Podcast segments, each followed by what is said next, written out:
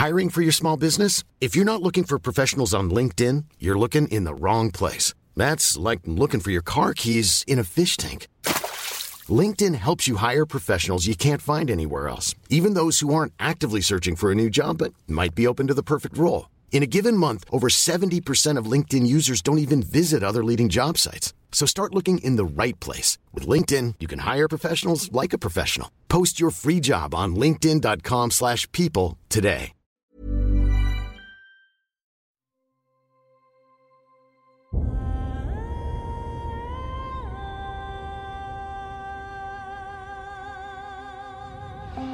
Einschlafen mit Tolkien ist dein Einschlaf-Podcast aus der epischen Welt von Der Herr der Ringe.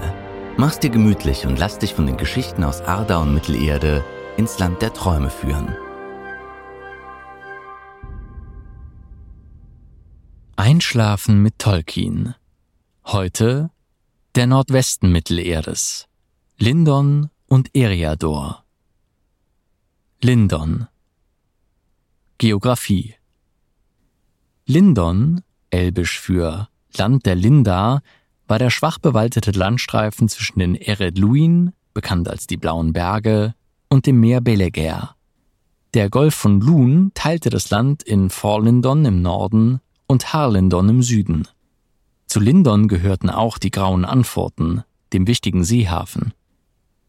Geschichte Lindon war im ersten Zeitalter der Name der Linda für das Gebiet Ossiriant zwischen dem Gelion und den Eretluin. Nach dem Untergang Beleriands blieb ein Teil von Ossiriant erhalten.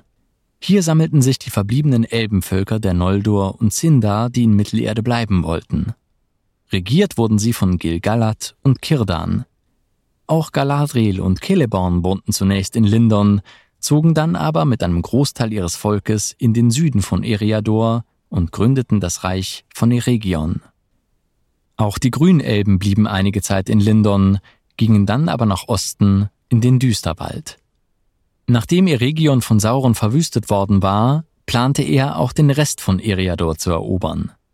Gil-galad versuchte dieses Unterfangen aufzuhalten. Er entsandte eine große Streitmacht, um den Elben von Eregion Beistand zu leisten. Doch diese wurde von Saurons übermächtigen Heeren zurückgeschlagen. Bald wurde auch Lindon von Saurons Truppen angegriffen. Nur mit Mühe konnte Gil-galad sich verteidigen. Schließlich bat er die Menschen von Numenor um Hilfe, und im Jahr 1701 des Zweiten Zeitalters wurden Saurons Armeen von den vereinigten Streitkräften Numenors und Lindons besiegt und aus Eriador vertrieben. Im Jahr 3431 brach von Lindon ein großes Heer auf und vereinigte sich auf der Wetterspitze mit den Truppen Elendils. Zusammen zogen sie nach Mordor, warfen Sauron nieder und zerstörten den Turm von Baradur. Da Gil-galad bei diesem Unternehmen ums Leben kam, wurden die wenigen verbliebenen Bewohner Lindons nun von Kirdan regiert.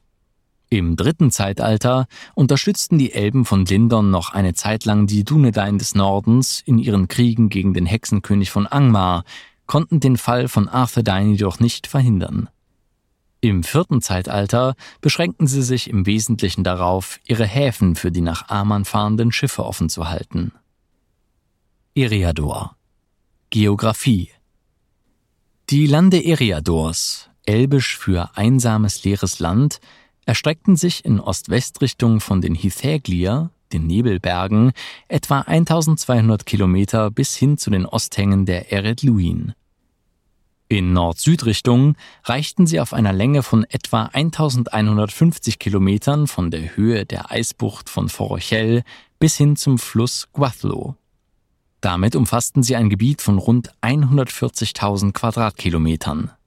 Das Land wurde während des ersten Zeitalters im Norden noch von den von Melkor aufgetürmten Eret Enklin begrenzt, reichte jedoch in späteren Zeiten bis zu den nördlichen Öden Forodwaiths. In Eriador gab es zwei bedeutende Straßen, welche in früheren Zeiten vor allem als Handelswege genutzt wurden. Die große Oststraße führte, von Westen kommend, von den Turmbergen durch das Auenland, durch Breland und weiter bis nach Bruchtal am Fuße des Nebelgebirges. Insgesamt führte die Straße etwa 1000 Kilometer durch die Gebiete Eriadors. Früher wohl viel befahren, waren im dritten Zeitalter größtenteils nur noch Händler aus dem Breland, dem Auenland und Zwerge aus den blauen Bergen auf ihr unterwegs. Innerhalb des Auenlandes mündeten viele Wege in die Oststraße.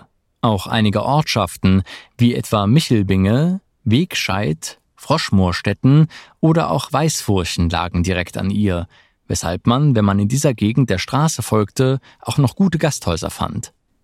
Anders sah es jenseits des Brelandes aus, denn dort gab es nur noch wenige Gasthäuser. In diesen Gegenden, den leeren Landen, lebte kaum noch jemand, und an der Oststraße befanden sich dort auch keine Siedlungen. Bei Wegscheid zweigte eine Straße ab, welche über die Sarnfurt nach Minirea führte und sich dort mit dem Grünweg vereinte. Von vorn aus dem Norden kommend kreuzte der Grünweg die Oststraße bei Bre.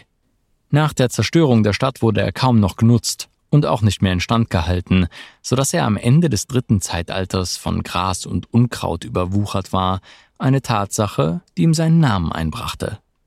Er war in früherer Zeit Teil einer direkten Verbindungsstraße, die das Nordkönigreich Arnor mit dem Südkönigreich Gondor verband. In der Hochzeit des Nordkönigreichs von Händlern aus dem Süden und Booten des gondorischen Königs genutzt, war er in der Zeit des Ringkrieges Reiseweg für die Spitzel Sarumans sowie Flüchtlinge und natürlich die Nazgul. Geschichte Zu Beginn des ersten Zeitalters war Eriador zum großen Teil nur Wildnis. Im südlichen und auch im zentralen Eriador wuchs, so darf angenommen werden, der große Urwald, der sich vom Alten Wald über die Mündungsgebiete des Baranduin und Guathlo in östlicher Richtung bis nach Fangorn hinzog. Das Land blieb bis zum Beginn des zweiten Zeitalters wohl größtenteils nur durchwandertes und von Wildtieren bewohntes Land.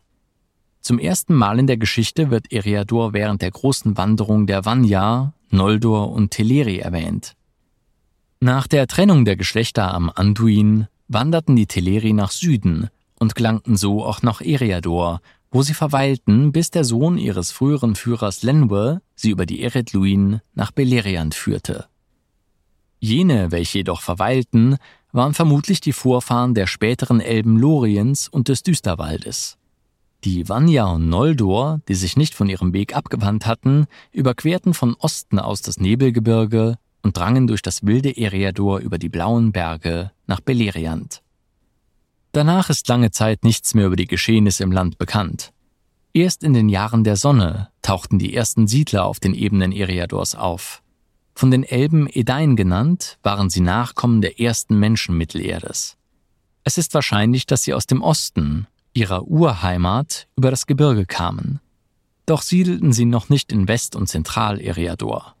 Für etwa ein Jahrhundert boten die weiten Ebenen den Edain ein Heim. Dann, im frühen dritten Jahrhundert, wanderten zwei Gruppen der Edain gen Westen und gelangten so nach Beleriand. Kriegsflüchtlinge vor den Schlachten des Kriegs des Zorns, darunter auch eine Gruppe Edain und das Elbenvolk der Sindar, bevölkerten in den nächsten zwei Jahrhunderten Eriador. Zu Beginn des zweiten Zeitalters zogen die Edain, welche aus den Häusern Beors und Hadors stammten und nicht nach Beleriand gewandert waren, gen Westen und siedelten schließlich am See Evendim, den nördlichen Höhen und den Wetterbergen. Sie waren vor allem Hirten, die mit ihren Schafherden über die weiten Graslande zogen. Das Volk lebte wohl in kleineren Gemeinden, die von einem Herr geführt wurden. Zumindest ist bekannt, dass es von diesen Anführern mindestens zwölf gab. Ihre Oberhäupter bestatteten die Edain in Hügelgräbern auf den Hängen der sogenannten Hügelgräberhöhen. Sie wussten zwar, dass Verwandte von ihnen jenseits der blauen Berge lebten, doch hatten sie auch von dem schrecklichen Krieg jenseits der Berge gehört und glaubten, dass alle Menschen dort ertrunken oder von gewaltigen Feuerstürmen verbrannt worden seien. Im Jahre 600 landete schließlich in Lindon zum ersten Mal ein Schiff der Numenora, die von Kirdan und Gilgalad willkommen geheißen wurden.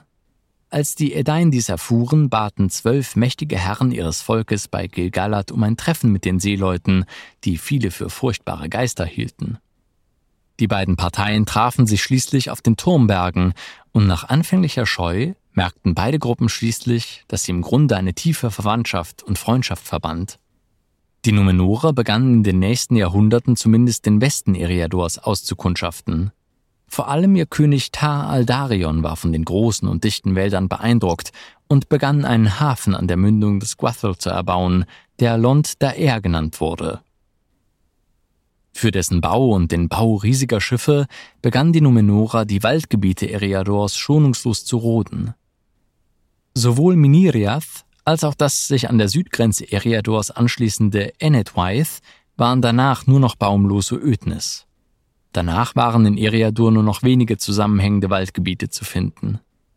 Die größten waren der Erin Worn südlich der Mündung des Baranduin, der alte Wald, durchströmt von der Weidenwinde, der Chetwald von Breland und die Trollhöhen an der großen Oststraße, nahe bei Bruchtal.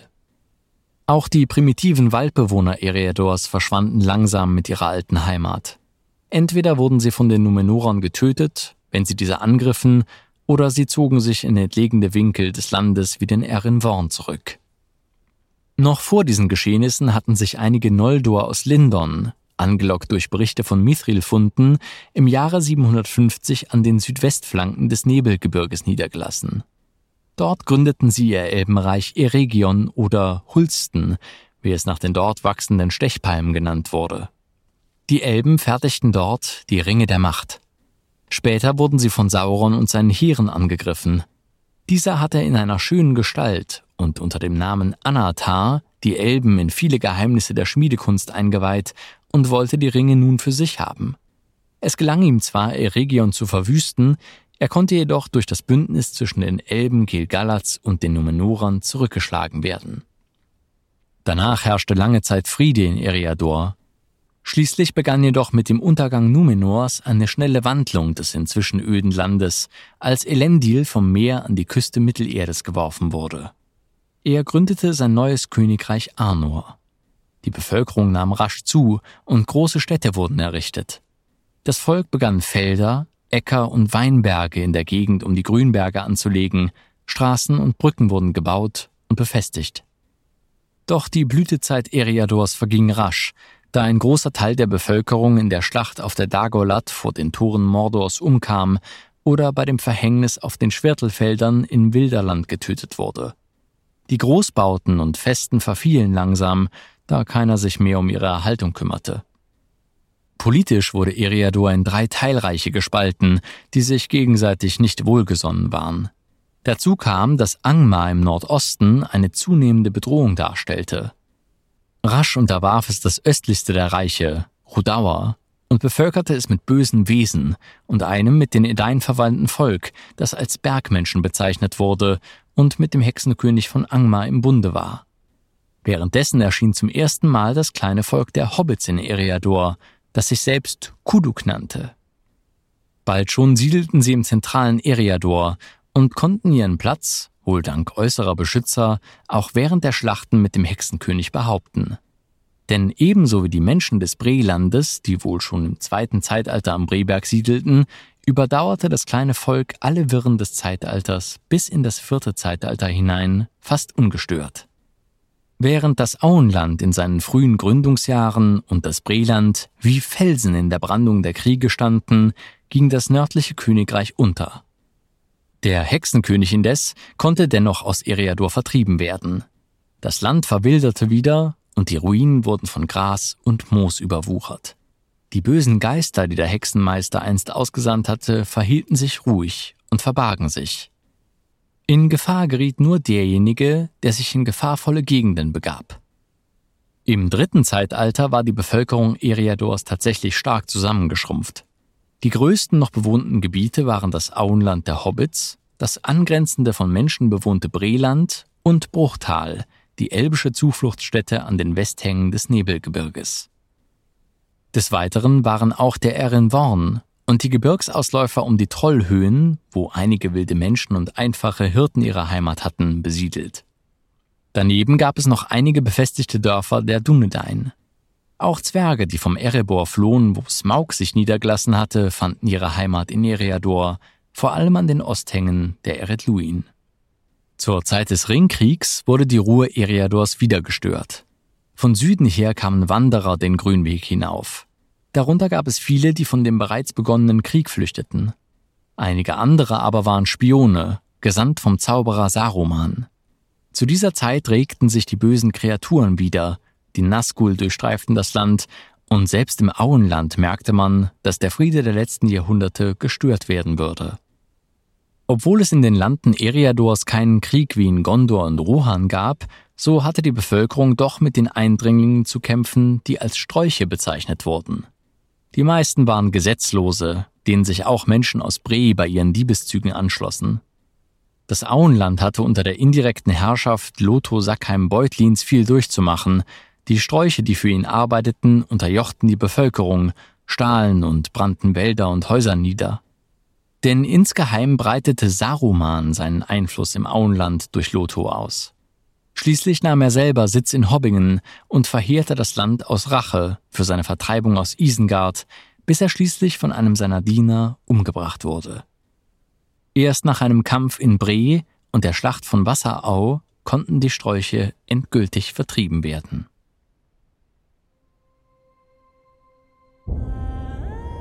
Na, immer noch wach? Wenn dir dieser Podcast gefällt, lass uns gerne ein Abo und eine Bewertung in deiner Podcast-App da. Und folge uns auf Instagram at Einschlafen mit Podcast. Über Feedback und Artikelvorschläge freuen wir uns sehr. Der Text ist unter CC-Lizenz auf arapedia.org und fandom.com verfügbar. Produziert und aufbereitet wird dieser Podcast von Schönlein Media. Gelesen von mir, Patrick Zoom.